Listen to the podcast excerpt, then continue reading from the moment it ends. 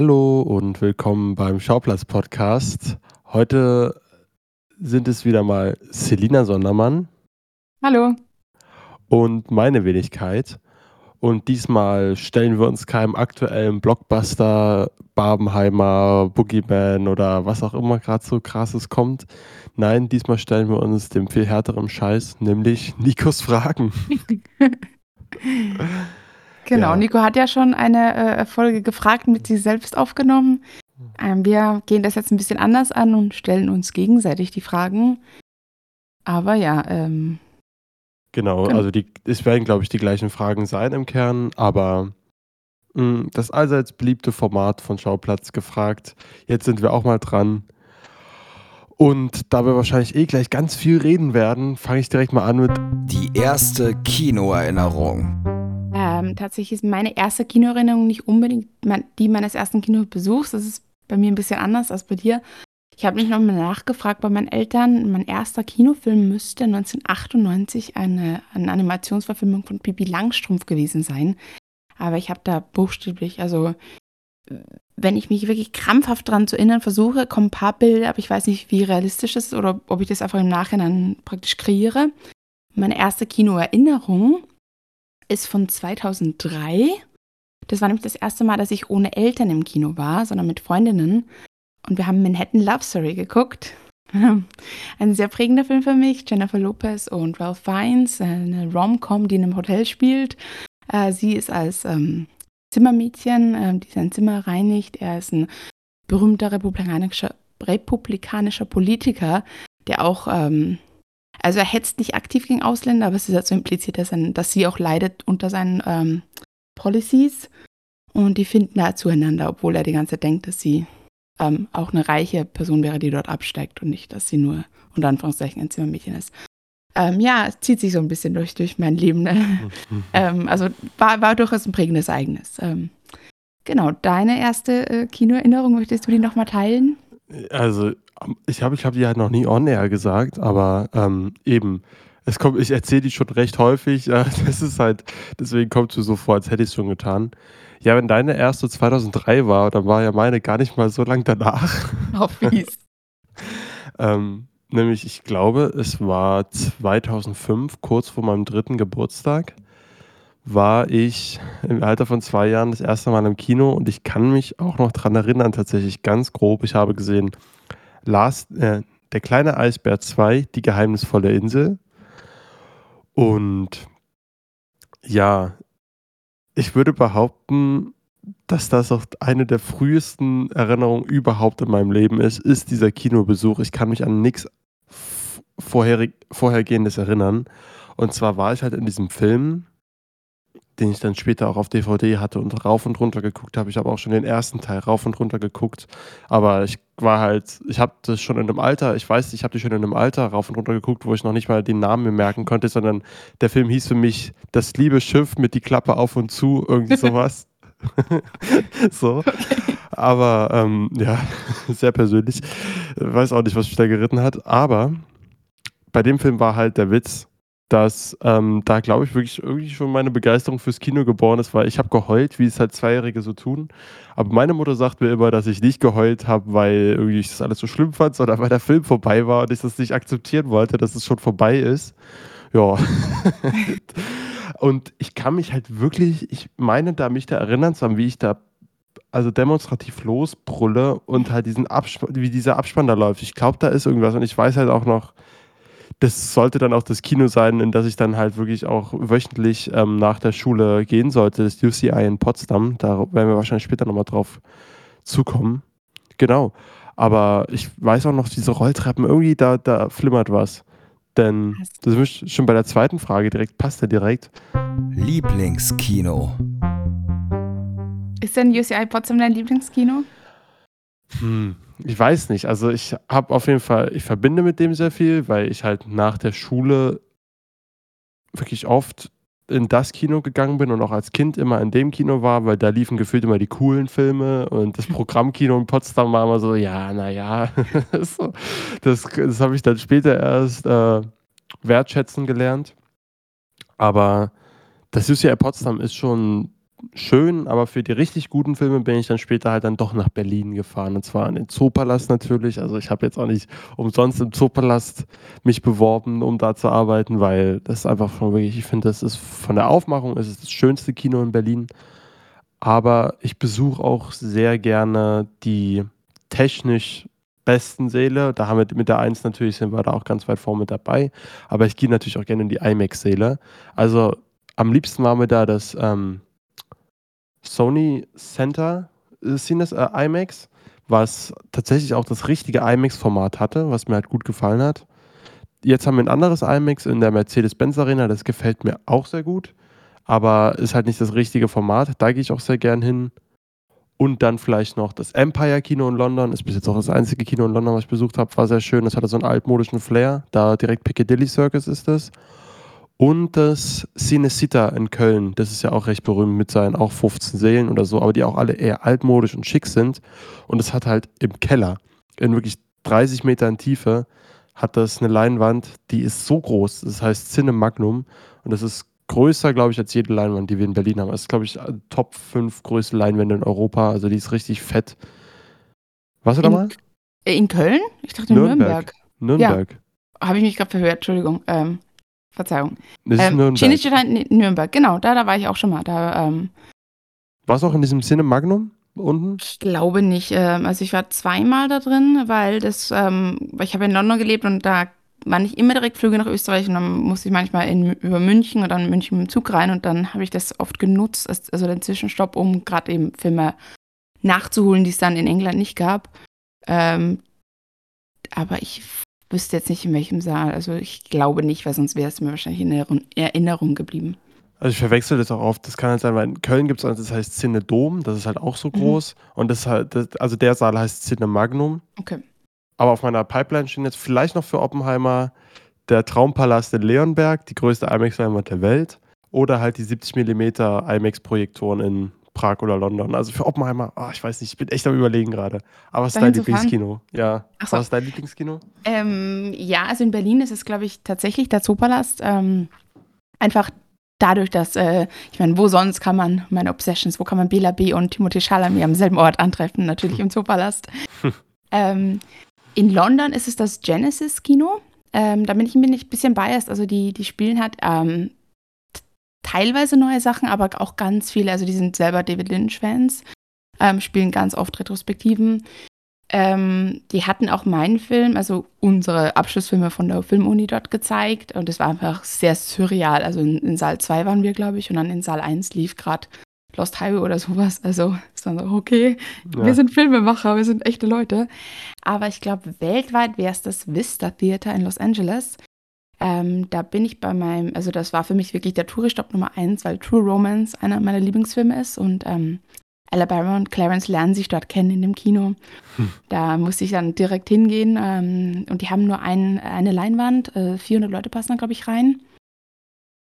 Ähm, haben auch in den 80er, 90er ganz viel LGBTQ, ähm, es waren eine der ersten, die dieses queere Kino auch, also Mainstream, na doch, also es ist am Sunset Boulevard, also es war jetzt nicht irgendwie abseits in irgendeiner äh, dunklen Alley, wo du die Filme dann geguckt hast. Ähm, genau, ich habe da 2012 The Artist geguckt, 2015 dann Mission Impossible 5, ähm, weil du, wie gesagt, ich hatte dann nicht die Auswahl, was gucke ich da, sondern einfach, okay, das lief gerade. Äh, das Design innen ist ähm, ägyptisch gehalten, nicht zu verwechseln mit dem Egyptian Theater, das ist ein anderes, aber es ist auch so, hat so ähm, Fake-Hieroglyphen an den Wänden. Und ähm, das feiert mittler, also es feiert dieses Jahr seinen 100. Geburtstag und ist mittlerweile im Besitz von Quentin Tarantino. Der hat das gekauft, um es ähm, vor dem Downfall zu retten. Zeigt mittlerweile, glaube ich, nur noch äh, Film, äh, also Filmrollen, Film. Ah, ich muss echt mal nach Amerika. Ey, Ja. Das, das, das ja, macht mich da echt heiß. Auch dieses Cinerama hat ja leider geschlossen, ne? Irgendwie vor einem Jahr. Das, das ist auch, ärgert mich auch, dass ich das verpasst habe. Und was im Chinese Theater, warst du da mal drin? Bin oft vorbeigegangen, aber ähm, war nie drin. Nee. Das ist ja auch immer sehr ähm, sagenumwoben. Ja. Und im- für Berlin würde ich vielleicht noch eine Honorable Mention dalassen für den Delphi Film Palast. Weil ich finde, das ist mit Abstand das schönste York-Kino. Ich weiß nicht, was alle im Kino international haben. Diese Reihen sind so furchtbar eng. Das, Ja. das finde ich echt nervig. Äh, Ich will, ich will keine Kinos bashen, es ist auch ein schönes Kino, es ist international, aber für mich ist der Delphi-Palast, also so vom Flair her, eigentlich auch mit neben dem Zoopalast schon sehr attraktiv. Ja, und ist auch traditionsreich. Also ich glaube, ich sogar älter als der Zoopalast, meine ich mich Nee. zu erinnern. Würde ich auch sagen. Mm, Aber alle Angaben sind wie immer ohne Gewehr. Außer bei Filmwissen, da sind wir nicht zu toppen. Experten. Der perfekte Kinobesuch.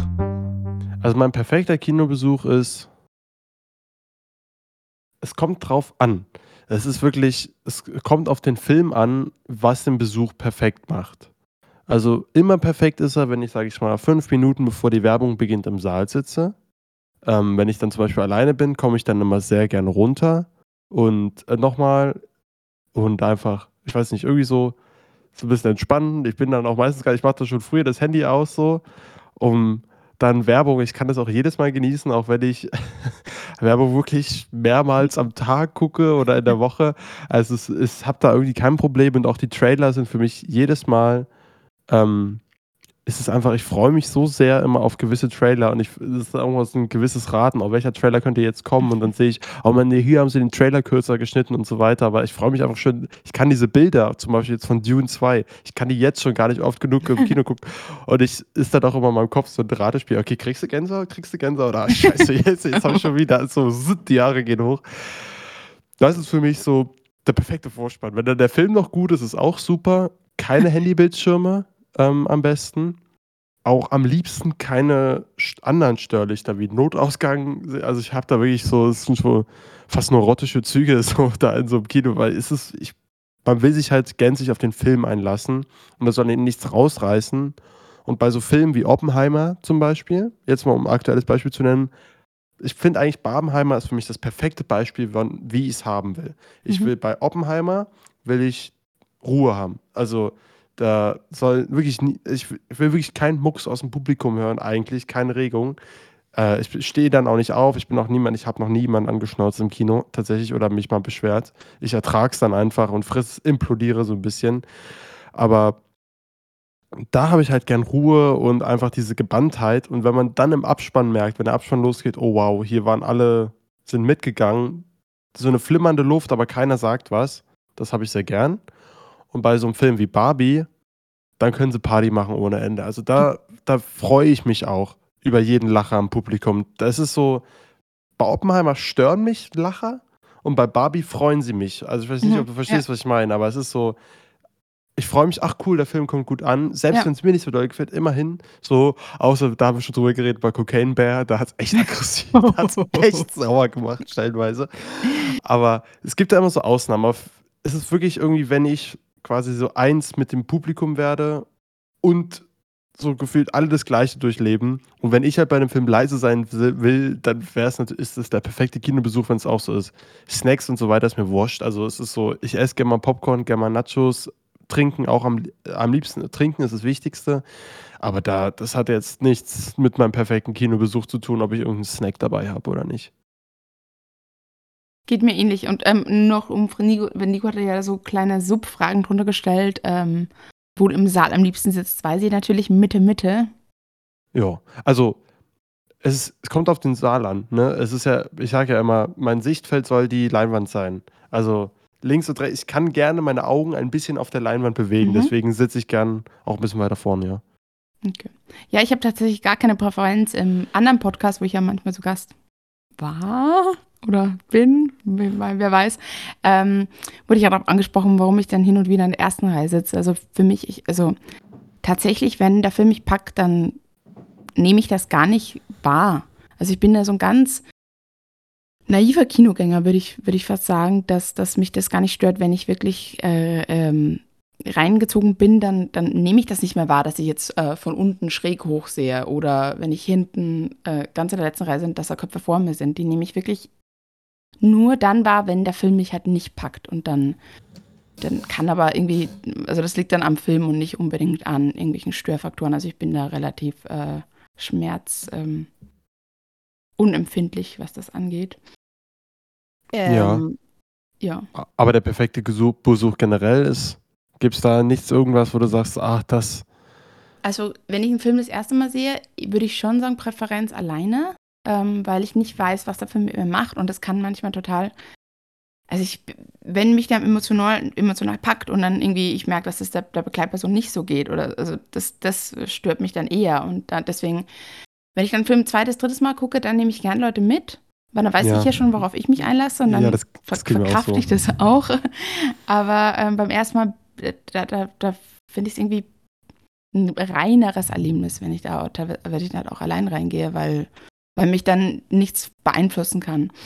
Ähm, Oder halt, wenn man zumindest mit jemandem reingeht, wo quasi so, ohne dass man es ansprechen muss, abgesprochen ist, so, man guckt nicht die ganze Zeit drüber und, und, wie findet er es, wie Ja, findet ja. er es, zum Beispiel so, also das wirklich, okay, hier guckt den gerade jeder für sich.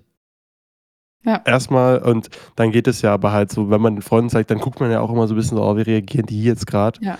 Und das würde ich halt bei mir zum Beispiel nicht immer wollen, wenn ich einen Film das erste Mal gucke. So, ja, ja, das stimmt. verstehe ich. Und es gibt auch Filme, da würde ich unterscheiden, so zum Beispiel, Filme, die eignen sich einfach perfekt, die das erste Mal in der Pressevorführung zu sehen. Weil da hast du halt den Fall, dass du da meistens Ja. deine Rühe, also manchmal hast du ein bisschen dieses Nasenrümpfen oder also so schon so. Ja, eine- aber Leute, die einander anschreien, weil irgendjemand das fucking Licht äh, anhat oder keine Ahnung. Ja, das war auch komisch. Jetzt hier neulich bei Geistervilla. Aber also da, da passiert auch schon komische Sachen und manche äh, Journalisten haben auch ihre Eigenheiten. Also so dann irgendwie die abschätzigen Kommentare bei Bose Freight oder Oh. das, das, ähm, das demonstrative Nichtlachen bei Komödien, das ist ja dann auch schon mal äh, auffälliger als bei normalem Publikum. Und zum Beispiel aber so Sachen wie Marvel-Filme oder so. Das ist mit, mit Fanpublikum, da gebe ich den Film meistens immer zwei Punkte mehr, als sie eigentlich verdienen wahrscheinlich, weil es einfach mit den richtigen Leuten macht es dann auch Spaß. Aber wenn du halt mit Leuten im Saal sitzt, die da eh keinen Bock drauf haben, hm, ist, ist immer so eine Sache. Ist, für mich ist wirklich, das Publikum kann mir viel, sehr viel geben, aber mir auch sehr viel vermiesen. Mhm. Ja, aber ich gebe dir recht mit Barbie, das habe ich heute wieder gefühlt. Also es war, aber du hast nicht immer einen, weiblichen Zusammenhalt. Ähm, aber bei sowas wie Barbie ist es dann schon irgendwie krass spürbar, dass das, ähm, wenn da, Ja. also es ist auch, ist natürlich nicht nur weibliches Publikum, aber predominantly und dass da halt ähm, gemeinschaftlich an Erfahrung eingegangen wird, dass das ist einfach sehr schön mitzuerleben mit Publikum und wenn Das du dann auch spürst, wie andere Leute darauf reagieren. Und ich kann auch dazu sagen, als Mann, man fühlt sich da nicht unwohl. also, Also so- mit Ausnahme, also am Samstag ist wirklich eine, eine Herdengruppe rausgegangen aus Protest. ja, aber das ist ja dann eher deren Problem. Natürlich. Entschuldigung, aber es ist einfach, ja, ich meine, naja, gut. Das ist ein anderes Thema. Da Ja. kommen wir wahrscheinlich nochmal im Recap drauf zu sprechen, wie wir denn jetzt, wie, wie wir den Barbenheimer verdaut haben. Und ich kann nur sagen, als Kinomitarbeiter, alter Vater, es ist fordernd, dieses Wochenende. Es ist, Ja. Ich freue mich, wie erfolgreich beide Filme sind. Das finde ich mega. Aber ja. So. Die denkwürdigste Begegnung. Im Zoopalast äh, war es tatsächlich Daniel Brühl. Ich weiß nicht, ob du die Story kennst. Nee. kenn ich nicht. Ähm, letztes Jahr, also wir haben im Zoopalast diese Hauptrolle Berlin. Und da gibt es so retrospektive äh, Filme, die Berlin-Bezug haben. Die werden dann wieder aufgenommen. Ich glaube, jeden ersten Dienstag im Monat. Meine ich mich zu erinnern. Ja, ja, ja, richtig. Mhm. Und das war Was nützt die Liebe in Gedanken? Und ich war im Einlass zusammen mit Can und wir haben noch, ähm, er meinte nur, denkst, denkst du Schauspieler kommen, denkst du Schauspieler kommen? August Thiel und Daniel Brühl in sehr jungen Jahren haben da ähm, mitgespielt. Und ich denke so, wenn das jetzt normale deutsche Schauspieler wären, aber beides, also ich meine, August Thiel und Daniel Brühl sind ja beides auch in Hollywood äh, bekannte Namen. Da dachte ich, die haben doch Besseres zu tun, als jetzt hier an einem Dienstag im Zoopalast aufzutauchen. Keine fünf Minuten später standen die vor uns und wir ganz nervös, Haha, hallo, ja, guten Tag. Und ich dachte halt schon, das wäre so das Height, das Höchste meiner Interaktion gewesen, weil wir natürlich ähm, jetzt keinen großen Kontakt haben und auch ähm, uns professionell zu verhalten haben. Ähm, die gingen dann in den Saal, ähm, haben das, den Film vorgestellt, blieben auch sitzen und haben den geguckt. Aber so, ich würde sagen, nach, nach der Hälfte, nach vielleicht zwei Dritteln, kam Daniel Brühl raus, ähm, um die Toilette zu besuchen, ging dann irgendwie in den falschen Toilettenraum, hat mich dann noch gefragt, okay, wo muss er denn jetzt, wo, wo, denn, wo kann er denn auf Toilette gehen? Ähm, Habe ich ihm gezeigt, wo er hin muss. Und dann kam er nochmal zu mir, weil er dann auch, ähm, er hat dann ähm, auch ich glaube, ich wollte, wollte rauchen mit so einer E-Zigarette und dann haben wir ihn in die Loge so gestellt, in die Tür von der Loge, dass er halt zwar nicht direkt vorm Kino steht, wo er jetzt für alle sichtbar gewesen wäre, aber auch ein bisschen, also trotzdem am Freien ist praktisch. Und ich habe dann so ganz kurz erwähnt, dass ich ihn halt schon mal interviewt hatte, aber dass mir bewusst ist, es war ein Roundtable, es war während der Pandemie, es war nur ein Zoom-Interview, dass das, also, dass ich ihm das nicht übel nehme, wenn er sich nicht erinnert. Und ich meine, ich nehme an, dass er sich wirklich nicht erinnert hat, aber er hat dann aus Freundlichkeit gesagt, na, vielleicht, wenn Sie die Maske abnehmen, vielleicht erkenne ich Sie. Ah, ja, ja, vielleicht. Ähm, genau. ähm, er hat dann ähm, tatsächlich ein Gespräch aufgebaut, was mich gewundert hat. Ähm, habe mich gefragt, wie es denn geht jetzt nach der Pandemie, ähm, ob, ob das Kino ähm, wieder ein bisschen auf die Beine kommt. Ich meine im Nachhinein, dass er vielleicht auch gefragt hat, weil der Saal nicht voll war. Und es tat mir dann so ein bisschen leid, weil ich meine, das hat halt niemand angekündigt, dass sie auch da sein würden. Es stand immer nur in Anwesenheit des, des Regisseurs. Und leider Gottes interessieren ja Regisseure jetzt nicht so viele Menschen, dass sie jetzt Menschenmassen ins Kino treiben. Ja, leider. Genau, und ähm, also wenn die natürlich geschrieben hätten, in Anwesenheit der Schauspieler wäre der Saal Schnaps ausverkauft gewesen. Ähm, aber weil Top, Top Gun da, da gerade lief, habe ich ihm so gesagt, ja, nee, Top Gun ist immer richtig gut besucht. Das, äh, und dann hat, er hatte den zu dem Zeitpunkt noch nicht gesehen, habe mich dann auch so gefragt. So, er war auch ganz verwirrt, dass es äh, eben nicht nur so Mainstream-Publikum begeistert, sondern auch Arthouse-Kritiker, obwohl manche zu Tom Cruise ein bisschen zwiespältig stehen. Also wir hatten dann eine Diskussion über Top Gun. Und ja, das war tatsächlich mein denkwürdigster ähm, Arbeitstag im Zoopalast. Ja, schön. Also im Zoopalast selber, ich habe ja jetzt, dieses Halbjahr war für mich wirklich ultra krass. Also was ich jetzt schon dann quasi so Film, Kindheits, was auch immer, Idolen abgecheckt habe. Ich kann ja nochmal den Flex aufzählen. Steven Spielberg gesehen, Quentin Tarantino gesehen, Harrison Ford gesehen, Ari Aster gesehen. Also es ist schon echt cool, sage ich mal. Ähm, einfach an im Zoopalast Harrison Ford auf der Indiana Jones Premiere, stand einen Meter von mir weg, ey, es war wirklich, da war ich wirklich starstruck. Dann Mats Mikkelsen war super cool, kam ran, hat mit allen Selfies gemacht. Ähm, Phoebe Waller-Bridge war super lieb, also da war vor mir ultra das Fangirl und hat gesagt, wie sehr sie sie mag und wie sie sich inspiriert und so, oh, und hat dann irgendwie gefragt, an was für ein Drehbuch sie gerade schreibt, hat man so nachgefragt und so, also ist wirklich auf dem Red Carpet auf so ein Fangespräch kurz eingegangen. Fand ich sehr charmant. Ähm, wahrscheinlich mein lustigster Fail, mhm. sage ich mal, was Promis war, ist, hat mit der Berlinale zu tun gehabt, weil ähm, ich habe, also mittlerweile kann man ja sagen, es gab mehrere Berlinale Pressevorführungen von der Berlinale Jury im Zoopalast die, oder was, das ist keine Presse, Jury-Vorstellung, Jury-Screenings komplett für die, die haben im Saal 1 Filme geguckt, halt recht früh am Morgen. Und ich bin ja manchmal, bevor das Haus aufmacht oder so, da, um die Ware zu verräumen. So, jetzt mal vielleicht aber wirklich mal ein bisschen Insights hier, sagen wir mal, Einblick hinter die Arbeit im Kino. Also, so, wenn es Popcorn-Mais ankommt und so, das mache ich halt mal. Einmal die Woche. Und es sollte so sein, dass ich an einem Tag da war, wo halt die Jury ankam. So gerade so, ja, die kamen gerade alle an, sind jetzt in der Eins. Kristen Stewart sitzt in der Eins. Ich so, mit ihrer Freundin. Ich so, was? So, okay, krass. Hm. Halt Johnny To und die Dame aus Extractions, tut mir leid, ich habe ihren Namen vergessen. Und auch die eine, ach, die am Set von Dune mit dabei war. Die ganze Berlinale Jury war halt mhm. da. Und ich weiß nicht ganz jetzt, oh, wann kommen sie, wann kommen sie? Und dann kam die Security, okay, jetzt crowdet sich's. Und dann ist sie aber ewig geblieben. So, gleich, müssen, gleich müsste der Film doch vorbei sein. Dann gehe ich aufs Klo,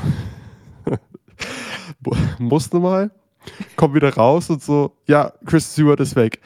Nein, oh. ich war wirklich, ich war wirklich, ich war nicht mal eine Minute auf Toilette, schon war sie raus, aber immerhin war der Rest der Jury stand dann noch im Foyer. Halt, Chris Stewart ist direkt durchgespackt und ich habe dann dafür der ganzen Berlinale Jury noch die Tür aufgehalten, während sie in ihre Berlinale Limousinen einstiegen. Ubers bitte. Ja, in, stimmt, das waren Ubers, ja, aber ähm, ja, aber leider habe ich Kristen Stewart verpasst. Also wirklich, da, ausgerechnet da muss ich ins Bad. Das hat oh, mich geärgert. Aber dafür Johnny To und äh, die alle anderen, deren Namen ich vergessen habe. aber es war, das war auch ganz nett. Die waren auch alle sehr müde, sehr müde Gesichter, die man ja. da sich morgens reingepfiffen hat, noch nicht auf Gala gestylt und so weiter. Das war auch, sage ich mal, eigentlich angenehm. Wie Down to Earth, dass dann, dann auch so bekannte Namen gewirkt haben. Aber sind die alle immer drin geblieben? Wie? Also haben die den Kinosaal frühzeitig verlassen, weil irgendjemand dem, den Film nicht gefallen hat? Nee, die haben alle zu Ende geguckt immer. Krass. Weil in Cannes äh, hat Denis Menochet einen Film verlassen, der ihm Mhm. wohl nicht so gefallen hat. Da war auch Jurymitglied. War auch Jurymitglied. Genau, und ich dachte so, okay, der darf einfach raus aus dem Film. Mhm. Hm. Also, es kommt, glaube ich, noch, oder? Ob man einen Film vorzeitig verlassen hat. Ja, ja, es kommt noch. Ja, ko kommt dann noch als Frage. Aber mich hat es nur gewundert. Ich dachte, das war als Prerequisite für, wenn du Jury bist, musst du den von vorn bis hinten sehen. Ja. Naja. Ich, ich würde, also, fände ich aber eigentlich auch so, es ist dein Job. so, finde es generell, na, aber wir kommen da später zu. Ja. Machen wir erstmal weiter mit Frage 5. Was ich sonst machen würde. Das ist eher, wenn wir, falls wir mal, ähm, das ist, Berühmt werden. ist es ja ein bisschen eine Schablone, sage ich mal, dieses Format. Und falls, genau, falls wir berühmt werden oder falls wir Berühmte vor die Mikros bekommen, würden wir sie fragen, welchen Beruf wir, normalen Beruf wir ausüben würden, wenn wir nicht im Showbusiness gelandet wären. Ich meine, ja, Zoopalast ist schon puh, heavy business, so muss man, ist schon sehr fancy alles. Ähm, ähm, ich sag nicht Spaß beiseite, ich meine es ernst. nee, was würde mich noch reizen? Boah, ja, ich würde schon beim Film bleiben. Ich, ich bin so obsessed, da kannst du nichts mehr machen. Da kannst da kriegst du mich nicht mehr weg von. Es hat keinen Sinn, damit machst du mich nicht glücklich. Meine liebste Filmfigur. Oder anders gefragt, ja, hier stecken ja zwei Fragen drin. Also entweder, Genau. was ist meine liebste fiktive Figur und welches Leben einer fiktiven Figur würde ich am liebsten quasi übernehmen. Hm, Und die sind bei mir tatsächlich nicht deckungsgleich, diese Fragen. Also, bei mir auch nicht. okay. Oder? Also, ich würde sagen, eine meiner liebsten fiktiven Figuren, filmübergreifend, ist Batman. Tatsächlich, weil ich finde, Bruce Wayne ist die interessanteste Heldenfigur, weil man an so einer Figur, an einem Reichen, der Selbstjustiz begeht, begeht im Endeffekt, wunderbar die Problematiken von Heldentum, Selbstjustiz und so weiter und so fort erzählen kann an so, so einer Figur. Und halt zeitgleich auch es ihn viel nahbarer macht, aber auch aber auch den Konflikt quasi mal, äh, was, was macht eigentlich einen Helden aus und so, also so sage ich mal, im Blockbuster-Bereich finde ich so eine Figur wie Batman viel spannender als wie ein Superman oder als einfach Leute, denen so, äh, die, die einfach Helden sind und nicht da mit zu hadern haben oder so. Und das kann man bei Batman auch schlecht umsetzen, aber ich finde halt, es wurde schon sehr oft geschafft, das facettenreich zu erzählen und halt für mich, also viele meiner Lieblings-Superhelden-Blockbuster sind nun mal Batman-Filme. Also, also Batman Begins, The Dark Knight, The Batman, Batman Returns und Michael Keaton, ist alles für mich ganz oben mit dabei, weil es für mich einfach mit die spannendste fiktive Figur ist. Und es ist schon auch ganz cool, Batman zu sein, aber es ist auch eine Riesenbürde. Vielleicht erstmal den Teil der Frage beantwortet. Was, was ist bei dir? Also, ähm, meine liebsten Figuren ähm, sind tatsächlich die, mit denen ich relaten kann. Und das sind halt die, die nicht so weit an mir entfernt sind tatsächlich. Und das sind halt auch nicht, wie gesagt, nicht unbedingt die, mit denen ich tauschen wollen würde, weil das ja eh schon sehr nah an mir dran ist. Das, da fällt mir jetzt gerade ein, eben Elio Perlman aus Call Me By Name oder äh, Charlene Therons Charakter in ähm, Young Adult. Das sind so ähm, Charaktere, wo ich mich wirklich tatsächlich wiedergefunden habe in denen. Aber ähm, auch mit ihren schlechten Seiten. Also das ist nichts, was ich unbedingt äh, nachempfinden möchte, weil ich es, also nachleben möchte, weil ich es eh schon nachempfinden kann. Ähm, das Leben welcher fiktiven Figur, oh Gott, das äh, weiß ich Also, wirklich Den nahbaren Figuren, da finde ich einfach nicht unbedingt identifiz- identifizieren, aber ähm, auch mit zum Beispiel die beiden, das Paar aus La La Land, Mhm. ähm, wie real und ausgereift die sich anfühlen. Das macht die mit auch, also es ist halt mein absoluter Lieblingsliebesfilm, La La Land, weil er so gleichzeitig so romantisch und so unromantisch ist. Also Mhm. äh, und halt wirklich, es schafft halt Hollywood-Liebe mit realer Liebe, irgendwie diesem, dieses beide Gefühlen aufeinander Mhm. clashen zu lassen. Und diese Figuren, das macht sie nahbar und identifizierbar, obwohl ich mich gar nicht in sie hineinprojizieren muss, jetzt zum Beispiel. Mhm. So, aber, oh ja, echt, welches Leben willst du leben? Hm. Oh, war früh, also als Kind wollte ich mal Iron Man sein. Superhelden waren es halt echt, haben es mir angetan. Ich bin ja, ist ja wirklich auch ein bisschen so Also meine. Lo Laura Palmer ist sehr pervers eigentlich im Nachhinein, aber ähm, das war so mein Goal mit 17. Mhm. Also ich habe tatsächlich Meals on Wheel, also Laura Palmer's Twin Peaks, äh, die natürlich sehr jung stirbt. Also das ist nicht unbedingt was, was man nachempfinden wollen äh, sollte. Aber das war, glaube ich, das, wo ich mich halt richtig reingesteigert habe. Also da wollte ich, ähm, die macht eben Meals on Wheels, also wie ist das auf Deutsch? Essen auf Rädern. Äh, das habe ich dann angefangen, weil sie es macht. Ähm, Englisch, unter, äh, Englisch Nachhilfe zu geben. Und was war das dritte? Ah, es waren halt wirklich so Sachen, die ich dann halt in mein Leben implementiert habe, damit ich mich Laura Palmer näher fühle. Hat dann auch die gleiche Frisur. äh, Nicht schlecht. Ganz schräg, ja. Dedicated. Und das- Genau, und das war auch mein erster äh, Film, das war mein äh, Waterless World tatsächlich, ähm, war ein, oh, ein pst, Twin, das erwähnt wir nicht. aber mein Äquivalent zu diesem Film war ähm, The Alternate Odyssey und das war so mit 17 auf einer Handkamera gedrehter Remake slash Sequel zu Twin Peaks, wo ich Laura Palmer gespielt habe. Genau, also das, ja. Ah, ja, bei, bei mir sind diese übernatürlichen Dinge, da bin ich langweilig so, weil, also, das ist so irgendwie so Sachen, wo man coole Sachen, also, ich wäre so ein Jedi aus Star Wars wäre cool, so, es ist so eher, da bin ich wirklich so, ah, ich hätte voll Lust, äh, so krasse Sachen machen zu können, so, die so übernatürlich sind. Oh, auch Harry Potter, was ich auch da gehofft habe, dass ich den blöden Brief kriege und so. Also, da, da, da bist du echt, da bin ich echt so mit so Fantasy- und Sci-Fi-Sachen erstmal erzogen worden. Und das ähm, halt, sag ich mal, Arthouse-Filme berühren halt ein, finde ich, und kommen einem näher auf eine andere Art und Weise, als das Blockbuster seltener schaffen. Aber bei Blockbuster ist halt genau dieses Staunen und reinprojizieren, boah, wie cool wäre das, wer, könnte Mhm. ich das? Ähm, was mir bis heute geblieben ist bei vielen so, boah, ja, ist schon, fetzt schon. so. Und äh, das, ich glaube eher sowas. Also, da- und dann halt wäre ich dann lieber, vielleicht doch lieber Superman als Batman, weil ich halt so einfach ultra krass wäre einfach. Ja, irgendwie sowas würde ich wählen, bin ich ehrlich. Da denke ich zu simpel. Die skurrile Kinoerfahrung. Also ich weiß nicht, ob das, zäh- nicht, ob, ob das jetzt zählt, weil ich dann nicht als Gast war, aber ich glaube, da warst du an dem Tag auch dabei. Ich sag mal an der Ticketkasse und da war ein Pärchen, das sehr offensichtlich, ähm, den, der Film, der war eher zweitrangig. Also das war ähm, ein bisschen ominös, dieser Ticketverkauf. Äh, also die waren halt ähm, schon sehr touchy-feely miteinander, haben sich angefasst. Ähm, meinen so, ja, Avatar, also die ich habe so, ja, der Film läuft halt schon seit 20 Minuten. Kinoticket war jetzt auch nicht billig, es waren ja um die 20 Euro. Die meinten also, ja, es ist egal, dass er schon angefangen hat, es ist egal. Die wollen auch keine Brillen dazu kaufen, die wollen nur an der Seite einen Sitz, wo sie abseits von Menschen sind, äh, wo keine Armlehne dazwischen ist. Das waren so die, die wichtigen Voraussetzungen, dass sie diese Tickets kaufen. Äh, ich glaube, ich habe dann irgendwie einen raufgeschickt, dass sie nachgucken. Also sie hätten jetzt nichts gesehen, aber, aber da ging ja dann auch drei Stunden. Also who knows, was da noch war. Das war, glaube ich, das Skurrilste, was ich erlebt habe. Dem ja, steht auch auf der Blu-ray drauf, ein da Avatar The Way of Water, ein feuchtfröhliches Vergnügen. ja, okay, hast du nicht mitbekommen, die TikTok-Challenge? Die haben doch alle äh, in der 1. Das war eine Challenge, dass sie eine 1,6 haben. Nein. Natürlich. Okay. Nein, war's nicht. Das war ein Spaß. Okay. Das, ist, das kann ich mir vorstellen, bei, bei diesen komischen Mit Trends, die, da, die mit äh, in Verbindung mit Kinostunden kommen. Aber nee, aber es war wirklich.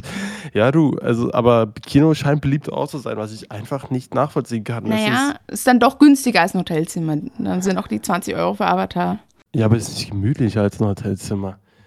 Also, es ist halt aufregend, okay, aber mein Gott, also, oh mein, was würde ich, was würde, ah, das, hier, das perfekte Kinoerlebnis. Also, wenn, ich da nach rechts gucke und sehe da hier Bergchen, wie es abgeht, also, da, puh, da, das wäre für mich vielleicht wirklich ein Grund rauszugehen. Das würde mich schon nerven. Oh, jetzt sind wir auch dabei. Vorzeitig Ah, raus. Schaust du jeden Film bis zum. Ah, nee, warte mal, ich habe ja noch gar nicht gesagt, was bei mir das Skurrilste Ja, ist. was war denn dein. Skurrilste?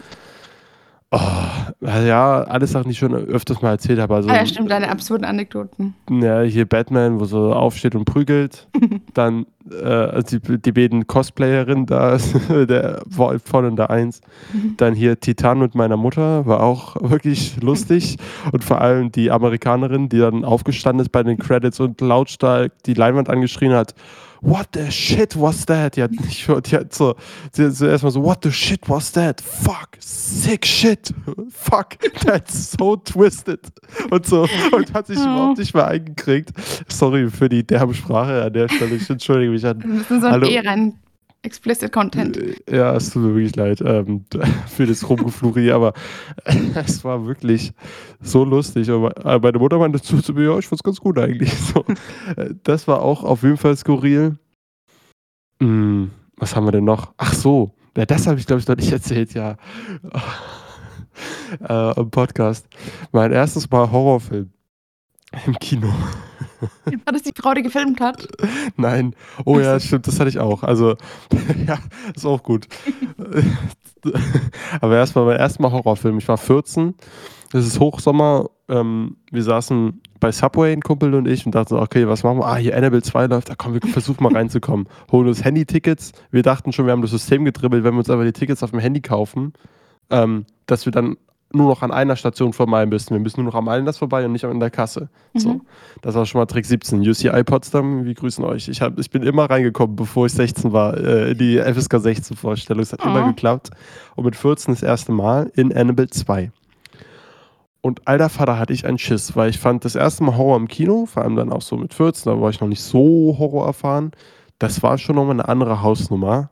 Äh, in so einem dunklen Saal. Wir saßen echt weit vorne auf der großen Leinwand und so weiter. Und ich war, also ganz schlimm war, als mein Kumpel auf die Toilette musste und ich da allein war. Also ich habe wirklich mein, ich, ich, meine, ich hatte so eine, so eine Wasserflasche, die habe ich richtig zerdrückt und also so einen Puls gehabt. Äh, mittlerweile bin ich da deutlich entspannter, was Horrorfilme angeht.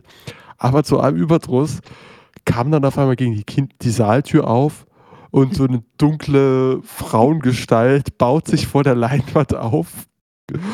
Und kennst du, kannst du dir das vorstellen, so ein schreiendes Flüstern? Also sie will eigentlich flüstern, aber flüstert so laut, dass der ganze Kinosaal sie, Ja. sie, sie hören kann. Genau. Und dann so, Simon! Simon! Und dann geht sie wieder raus, als ich nichts, als ich, als nichts passiert ist. Und ich so, was zur Hölle war das denn? Gehört das hier zum Film? Ist das normal bei Horrorfilmen, dass hier irgendwie noch so Leute gestaged werden? Und das war wirklich, ich hatte so einen Schiss, weil irgendwie auch zwei Wochen vorher wurde so ein Kind namens Elias in Potsdam entfü- entführt und so. Ich dachte, jetzt ist irgendwie die nächste Story, dass die im Kino den suchen. Also ich, mein Kopfkino ging komplett verrückt. Und eine halbe Stunde später geht die Tür wieder auf und die Frau kommt wieder rein und schreit: Simon, es ist wirklich, es ist, das ist eine wahre Geschichte. Simon, bist du hier? Und ich war einfach nur, es ist völlig terrified. Das, also ich kam überhaupt nicht klar. Es war echt, echt, ich, hatte, ich fand es echt richtig unheimlich. Naja, so viel dazu. Das war auf jeden Fall sehr witzig. Ähm, das ist mir nie wieder passiert. Das ist auch beim ersten Horrorfilm, ja. Und halt, stimmt, das war auch so, dass ein Kumpel und ich uns zu langsam Tickets für Ready Player One im IMAX gekauft haben. Und dann saß halt eine Person zwischen uns. und dann, dann war der Film lief auf Deutsch. Und das war halt so eine Frau. Und ich fragte die so, ja, können wir vielleicht Platz tauschen? Ich würde gerne neben meinem Kumpel sitzen. Die so, nein, nein, ich, so, ich kann, kann nichts Deutsch, ich nicht weg von diesem Platz. So hat die mir klar gemacht, ich muss hier sitzen. Ich so, was ist denn mit der los?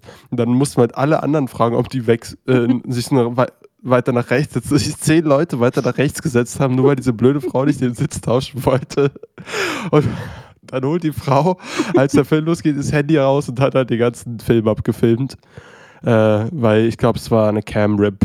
Ähm, Mhm. so ein KinoX.to-Nummer. Alter, das war auch weird. Die hat kein Wort, also die hat kein Wort verstanden, was wir gesagt haben. Nur so, wir haben so mit Zeitsprache versucht, dazu so, die so, nee, nee, kein Deutsch, ich muss hier sitzen, genau hier, dieser Platz. Nein, nein. Ja. Und das waren Wow. meine skurrilsten Kinoerlebnisse im IMAX am Day One. Alter. Was ist der Traumfilm, Selina? du produzierst deinen Traumfilm. Nein, nein, nein, nein, wir haben die vorzeitig raus noch gar nicht beantwortet. Vorzeitig raus. Nein, also ich äh, gehe nicht vorzeitig raus. Also ich versuche es, wenn es nach mir geht, gehe ich nicht vorzeitig raus, auch wenn ich den Film absolut hasse. Weil es kann ja immer noch was passieren am Ende, was äh, das alles rechtfertigt oder, oder vielleicht meine Meinung doch ein bisschen ändert. Also deswegen versuche ich das zu vermeiden. Das einzige Mal, wo ich wirklich nah dran war, war, mein Bruder heißt Robert und ist ein Idiot. Sagt dir der Film was? Nee. Berlinale Film. Wow, sag ich nur. Also, Welches ähm, Jahr? 2018. Hm. Und da war ich wirklich mehrfach. Da saß ich in Ready. Player One noch in 2018. Ähm, aber da, da ist dann halt genau so was passiert. Also da geht wirklich gefüllte drei Stunden passiert gar nichts und am Schluss ganz viel auf einmal. Und dann ähm, es ist es ist auch eine philosophische Frage über Zeit, die der Film stellt. Und das ist lustig, weil sie beantwortet der Film die selber, weil sich die Zeit sehr anders anfühlt in diesen ersten paar Stunden und dann am Ende.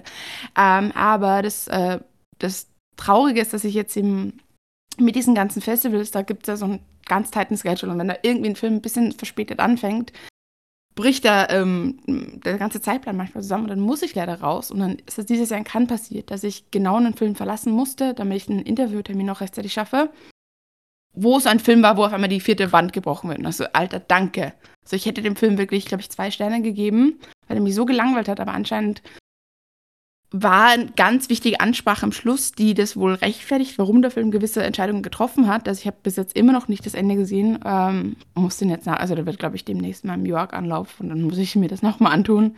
Hm. Ähm, aber einfach, damit ich das Ende ähm, gesehen habe. Das war auch das, wo ich auf, auf, auf Twitter das mich gefragt, was ist mit diesem Film? Warum suchst du so krampfhaft jemanden, der diesen Film gesehen hat? So. damit, mir, damit mir jemand das Ende erklärt. Ich habe es bis heute nicht so ganz kapiert. Naja. Ja, ich erinnere mich. Ja, bei mir ist so, ähm, ich gehe eigentlich nie aus dem Kino raus. Würde ich auch nicht. Oh Gott, lieber durchstehen. Ich will es dann lieber auf Letterbox loggen. Da bin ich auch zu Letterbox süchtig für, als dass ich. nee, ich habe einfach dann auch die Motivation, so tust jetzt einen Scheiß an, um dann später wieder Qualität wertschätzen zu können. Ähm, rausgegangen bin ich aus Die wilden Kerle 5. Da war, Ist es der Vampirfilm? ja, ähm, das war einfach nur, weil, jetzt wird wirklich, jetzt wird's wirklich witzig, weil es war auf dem Zeltplatz. Ich war mit meiner Mutter und ich glaube meinem, ja, meinem Neffen. Wir waren da drin. Und ich behaupte, mein Neffe, mein Neffe behauptet ich, aber ich weiß, es war mein Neffe, er hatte zu viel Schiss. Und dann hat Mama gesagt, okay, komm, gehen mal raus. so, als es losging mit den Vampiren. Vielleicht hatte ich auch Schiss, aber ich kann mich nicht dran erinnern. ähm, ob- obwohl es gerne auch mal der Fall war, dass ich Schiss bekommen habe. Zum Beispiel bei Omel aus Eis oder so früher. Das war echt mein Horrorfilm der Kindheit. Omel ging überhaupt nicht. Aber da bin ich noch einmal rausgegangen. Da hatte ich dann meine Unlimited Card recht neu und habe Hellboy Call of Darkness gesehen. Und das war halt einfach so, ich hatte noch nicht so viel zu tun an dem Tag und dachte, okay, ich muss jetzt irgendwas zwischenschieben und habe den Film dann einfach, es war nicht fest geplant, dass ich den gucke, sondern so ein spontanes Gucken. Und er hat mich so abgefuckt und ich habe so schlechte Laune, weil ich so, hey, komm, gehst da raus hier. So, würde ich heute nicht mehr machen. Heute wäre es mir wichtiger, den Film zu Ende zu gucken irgendwie. Also ich meine, wir haben Caveman durchgehalten. Oder, boah, ich habe auch Honey, Honey Poo, wollte ich sagen, nee, ähm, Winnie Pooh, Blood and Honey. Winnie Pooh, ähm, Blood and Honey, genau so rum. Äh, den habe ich auch durchgehalten. Boah, also auch wirklich ärgerlich. Der Film so, aber ich freue mich dann irgendwie auch es durchgehalten zu haben, weil ich bereue nie einen Kinobesuch. Egal wie schlecht der Film ist, den Besuch im Kino bereue ich eigentlich nie. Weiß nicht, ob dir das auch so geht. Amsterdam habe ich wirklich bereut. Das waren Amst- so zwei Stunden, die ich nie zurückbekommen habe. Ja, und der ist ja gar nicht mal so schlecht. Ist ja also, er ist schon schlecht, aber er, er ist halt so unfassbar belanglos im Endeffekt. Ja. Das, ist, das ist halt so, okay, so what? So, so, so, so ging ich halt auch aus dem Film raus. Aber die ganzen Schauspieler einfach zu sehen auf der Leinwand, war okay. Auf der Deutschland-Premiere, wo keiner war. Ach, du warst auf der Premiere? Ja, ja, ich war auf der Premiere Oh. von Amsterdam. Naja. Aber auch zu Hause breche ich eigentlich nie Filme ab. Also, ich teile die höchstens auf, das mache ich sehr ungern. Also ich gucke eigentlich immer, wenn ich einen Film anfange, weil ich hätte auch gern so viel Zeit, den zu Ende zu gucken. Das einzige Problem ist, dass ich ausmache, ist Müdigkeit. Mhm. Ähm, wenn ich sage, okay, ich pack's jetzt gerade nicht. Aber also ich gucke mir auch den größten Mist zu Hause an, wo ich sage, oh, das ist eine 1 von 10. Und das passiert, ich hab, boah, das kann ich an einer Hand abzählen, wenn ich so streng bin mit einem Film. Aber würde ich auch zu Hause durchziehen. Kann an der Stelle, wenn ihr mal wirklich richtigen Mist sehen wollt und euch quälen wollt, äh, entdeckt mal die polnischen oder also osteuropäischen Netflix-Filme für euch. Die sind richtig übel. Also All Your Friends Are Dead und Oh Ramona, alter Faller, hatte ich danach schlechte Laune. Also danach wirklich kommen dir finstere Gedanken auf, wenn du so einen Kack dir reinziehst. Dein Ja. Traumfilm. Aber ganz kurz, eine eine Frage noch. Ja. Brichst du zu Hause Sachen ab? Die- die Leider ja. Also ähm, nicht immer. Also manchmal auch mit Müdigkeit und dann vergesse ich halt so, dass das, äh, dass sie das geguckt hat oder habe am nächsten Tag dann keine Stimmung mehr für die, genau diesen Film. Oder ich merke, dass die Stimmung jetzt gerade für diesen Film nicht passt. Sowas passiert tatsächlich. Ähm, ich versuche dann doch, den irgendwann mal nachzuholen, aber es gelingt mir, glaube ich, nicht immer, weil durch diese ganzen Plattformen habe ich auch nicht alles am Schirm immer. Das stört mich ein bisschen so, weil, weil Ja. Keine Ahnung, also ich habe nicht immer einen Überblick. Und gerade bei, bei Prime zum Beispiel mit diesem Abo, wenn dann das Abo ausläuft und dann kann ich den Film gar nicht weiter gucken. Also nicht, nicht unbedingt immer Prime, aber diese Trials von diesen anderen Channels. Ja. Ja, Also doch, das kenne ich auch. Und dann, dann fehlt was. Ja, bei mir, bei mir ist irgendwie so, wenn ich merke, oh, ich bin gerade nicht in der Stimmung für diesen Film, dann, ähm, dann merke ich das schon in den Studio-Intros. Oh nee, jetzt gerade überhaupt nicht, geht gerade gar nicht. Das ist so ein ganz komischer Instinkt. Ich merke so, also wenn diese Intros laufen, so, Mhm. boah, nee, wird, wird nix, Kumpel, raus. Wow, okay. so, und nee, dann äh, ist es wirklich ganz fix. Das hatte ich, bei welchem Film hatte ich das denn neulich? Ach, ich weiß es nicht, aber irgendeinem hatte ich es neulich, in den, ich, die Intros laufen, ich so, oh, aha. die Musik hier, Sound, nee, pff, diese, das komische Gekrächze gerade. Jetzt habe ich jetzt gerade keinen Bock drauf. in diesen sechsten Sinn habe ich nicht leider. Dann ist es mir schon, also es ist schon öfter passiert. Aber ja, jetzt kommen wir endlich mal zum Traumfilm, da, da habe ich ein paar. Traumfilm. Du produzierst deinen Traumfilm und könntest aus lebenden und bereits Verstorbenen ein Team zusammenstellen. Wer wäre Regisseurin? Ähm, wen würdest du casten? Du darfst auch zusätzliche Departments nennen und so weiter. Also, die Frage impliziert ja, dass ich nicht Regie führen darf. Ähm, dann wäre es äh, Luca Guadagnino, der ist das nächstbeste. Der ist ja wirklich, der hat eh so einen direkten Link zu mir. Also, wir sind uns da sehr ähnlich. Traue ich mir mal zu, zu behaupten. Ähm, ja, definitiv Luca Guadagnino. Das Schauspielerduo Michael Fassbender, Ryan Gosling, da hat sich bisher nur, ähm, oh mein Gott, Terrence Malick dran getraut. Ähm, und mit, de mit dessen Stil habe ich halt so ein bisschen Probleme, aber das Duo ist fucking fantastisch. Also das wäre natürlich dann ein bisschen homoerotisch, ähm, Mhm. vielleicht ein bisschen kinky. Ähm, nachdem ja auch explizit jetzt tote Leute erwähnt wurden, ähm, gern auch River Phoenix und Brittany Murphy, die dürfen da gerne auch äh, mitspielen. Ja, vielleicht würde ich dann das Drehbuch schreiben. Das darf ich mir, glaube ich, zutrauen. Die, ja, bei was, würdest du, was würdest du denn bei Regie, wenn du Regie führst, was, wie würdest du casten? Was für einen Komponisten? Was würdest Ja. du dir für ein Team, also Also ich glaube, ich würde mich als Regisseurin vielleicht gar nicht an, an Michael Fassbender und Ryan Gosling rantrauen, muss ich sagen, aber ich würde gerne mit Timothée Chalamet arbeiten, das traue ich mir auch zu, ja. ähm, dass, ich, dass ich auch zu dem Draht hätte, ähm, was, was, was jetzt Directing angeht. Ähm, Musik ist halt leider auch schon tot, Angelo Badalamenti, den finde ich ganz toll. was hat er gemacht zum Beispiel? Ist Twin Twin Peaks, oder? Peaks. Ja, Twin Peaks, ja. Genau, so ziemlich alle David Lynch-Filme. Genau. Ähm, ja. Hat es dann doch richtig verknüpft. ja. Mm. Bei mir wäre es dann wahrscheinlich eher wieder so ein bisschen alles. Superhelden. Nein, nein, nein, nicht Nein? Superhelden, Okay. aber äh, ich will, also zum Beispiel, was heißt mein Traumfilm ist, ich wäre einfach zu neugierig, wenn du Sachen zusammenpackst, die nicht zusammen, äh, Sachen, Leute, Filmemacher zusammenpackst, das nicht zusammenpasst. Nolan-Film, ich würde gern sehen, wie Nolan ein Tarantino-Drehbuch verfilmt Mhm. zum Beispiel. Es kann, ich kann es mir nämlich einfach nicht vorstellen. Er, Kamera kann er ruhig heute von heute mal behalten, weil seit Interstellar die Nolan-Bilder, also Nolan-Bilder immer toll, aber seit Interstellar finde ich nochmal Next Level heute von heute Thema, was der macht, ist für mich, ja, für mich mit der krasseste. Also wirklich Greg Fraser, Roger Deakins, heute von heute Thema, ganz oben. Aber auch Pavel Pokoczynski von Ari Aster finde ich auch toll. Aber, und dann, jetzt kommt es für mich, so ein Nolan-Tarantino-Ding. Es wird schon abgefahren, aber es muss was, also wenn die zusammen was machen, dann wird es vielleicht der Star Trek-Film von Tarantino, was weiß ich. Es muss schon episch werden, aber dann halt mit so einer Alexandre Desplat-Musik im Wes Anderson-Stil gerne. So, also das will ich sehen. Plus, dass sie dann ihre Schauspielgangs vereinen. Also, ähm, Tarantino kommt mit seinen Leuten an, mit Michael Madsen, äh, Samuel L. Jackson. Harvey Keitel, Sam- Samuel L. Jackson, bringt die rein. Nolan bringt dann hier Killian Murphy, Michael Caine nochmal, kommen holen wir nochmal ran. Und wen haben wir noch? Wer ist immer dabei? Tom Hardy äh, nehmen wir noch mit. Wer ist auch öfter dabei? Christian Bale. Christian Bale, genau. Äh, Einer, einer liegt mir gerade auf der Zunge. Hallo. Hier auch gerade in Oppenheimer. Äh, Matt Damon, mittlerweile ja auch im Stammcast. So, die, das alles zusammen, also so ein richtig krasses, irres Ding.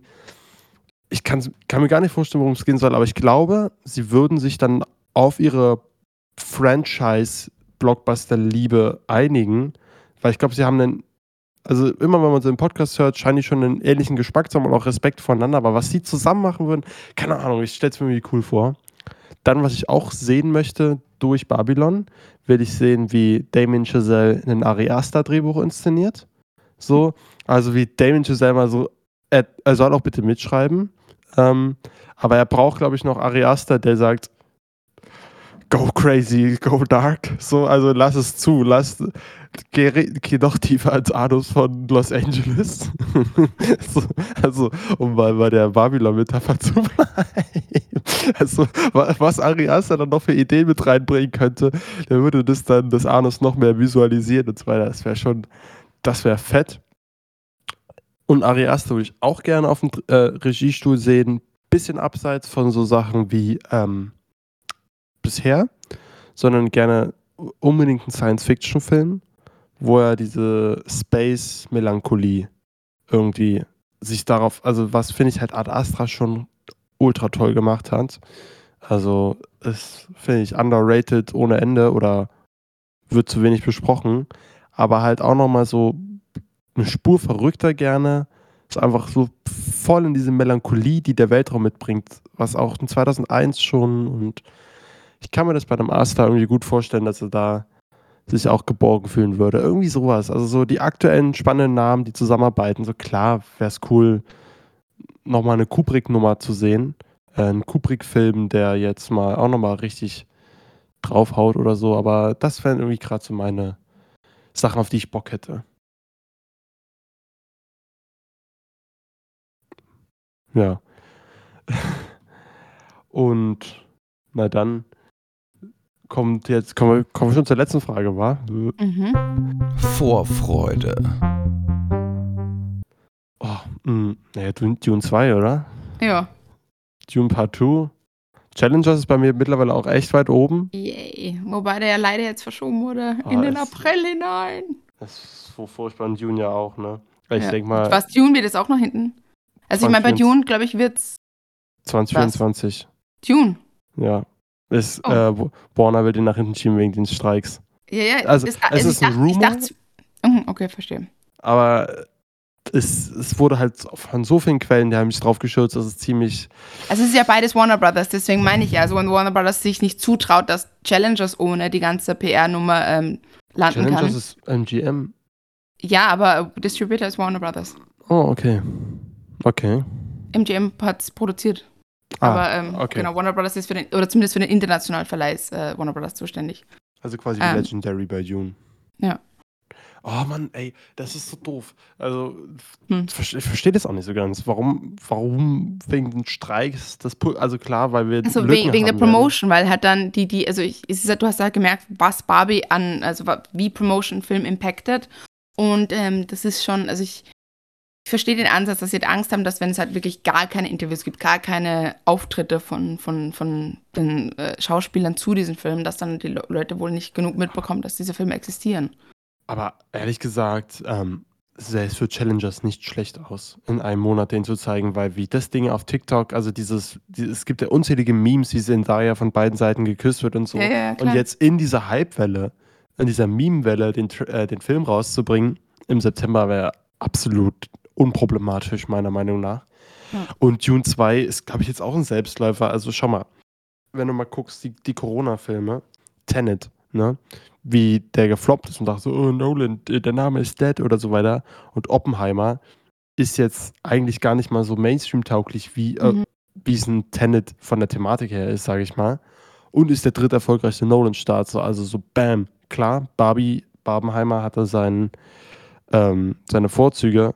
Aber deswegen denke ich mal, dass ein Dune, der auch gleichzeitig dann auch in Amerika auf Streaming kam, und jetzt ein Dune 2 am Boxoffice, es wird ein Selbstläufer, das Teil. Also ich bin mir echt sicher, dass Dune 2 mindestens mal, also Dune 1 hat er gerade so knapp die 500 Millionen oder so geschafft.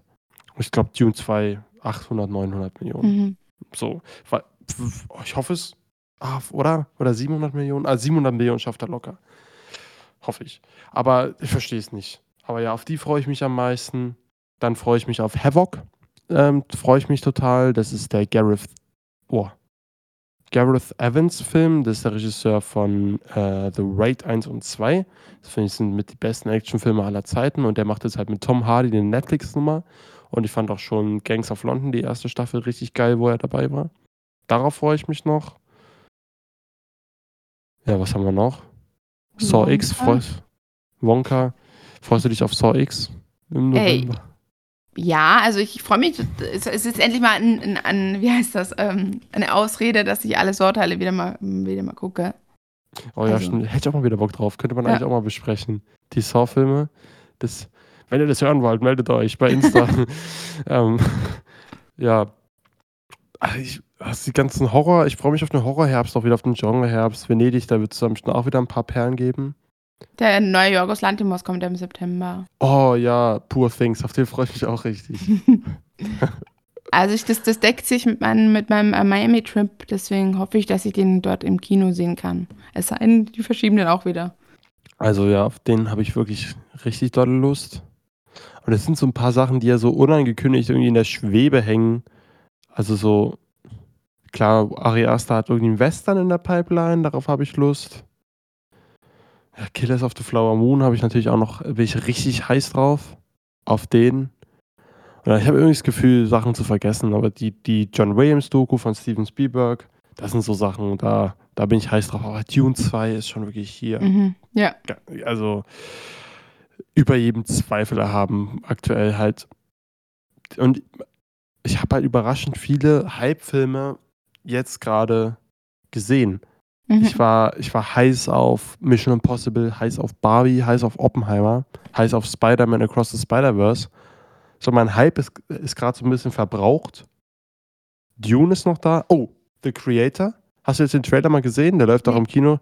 Alter, da freue ich mich ja auch so drauf, aber es ist halt auch so Science Fiction, das mag ich sowieso. Ja, und halt Challengers, ne? Dump Money, freue ich mich auch noch drauf. Sagt man nix. Sony, so ein Adam McKay-Style-Ding. Hm. Naja. Guckt euch alles im Zoopalast, so wie ihr Talk to Me ab nächste Woche gucken könnt. Im Zoopalast. Nein, Okay. nein, nein, aber äh, Ich ich, dachte, ihr guckt so, im, guckt alles im Zoopalast. im Zoopalast macht ihr Barbenheimer Double Feature und dann geht ihr rüber ins Lux Filfi. oder UCI und Cinestar, Cinemax und was noch alles gibt oder ins Bali-Kino in Zehlendorf und guckt dort Talk to Me, denn der ist echt gut. Also an alle Horrorfans mal zugehört. Falls euch Insidious 5 nicht so gefallen hat, versucht es doch mal mit Talk to Me. A24, Stance, Spielen Probe. Nee, schauen zu, der Rest spielt Probe, aber der Rest dann auch zuschauen, weil das Ding ist, es, es ist absolut massentaugliches A24 gut, aber halt massentauglich ist überhaupt nicht dispe despektierlich gemeint, ist absolute Qualität. Ja. Äh, und ich freue mich gerade drauf, den nochmal zu sehen. Und Jo, ich natürlich, werde den auch nochmal gucken. ähm, freuen wir uns alle auf Reragu Rendezvous, Oh mein Gott. der dann am 10. oder 11. August auch endlich starten Ja, ich wird. habe extra unverfügbar markiert. Ja. Ich glaube, das war's, oder? Wir sind natürlich wieder ausgeartet, oder ich. ich habe. ähm, Nico wird uns wahrscheinlich äh, hassen dafür, was, wie lange sind wir jetzt hier drin? Ja, Dann sieht man das, wie lang das ist. ja über eine Stunde. Okay. Okay. Ähm, äh, Respekt, wenn ihr bis hierhin durchgehalten habt. Ähm, ihr könnt ihr gerne mal dann auch fünf Sterne da lassen bei euren Podcatchern eurer Wahl oder euch bei Insta melden. Mache ich jetzt auch mal diese Promo-Runde. Ihr wisst doch, wie es läuft. Ähm, Gerade scheinen uns recht viele zuzuhören und danke auch fürs nette Feedback bezüglich unserer letzten, zum Beispiel gemeinsamen Folge Babenheimer. Ähm, es gab bestimmt auch ganz viele nette Folgen. Hört mal rein beim Felix. Der hat hier berichtet vom Bologna Film Festival oder Nikos gefragt Folge. Ist ab, auch absolut hörenswert. Deswegen, es gibt ganz viel von uns. Wir ballern gerade richtig raus. Und ja, bald ähm, dann zu dritt, denke ich mal, im Genau, Recap. Recap. Äh, wir freuen uns auf euch. Du hast die letzten Worte, Selina. Oh Gott, nein, das ist zu viel Verantwortung. Okay. Tschüss. Tschüss, gute Nacht, guten Morgen, gute, was auch immer Nico immer sagt. Tschüss.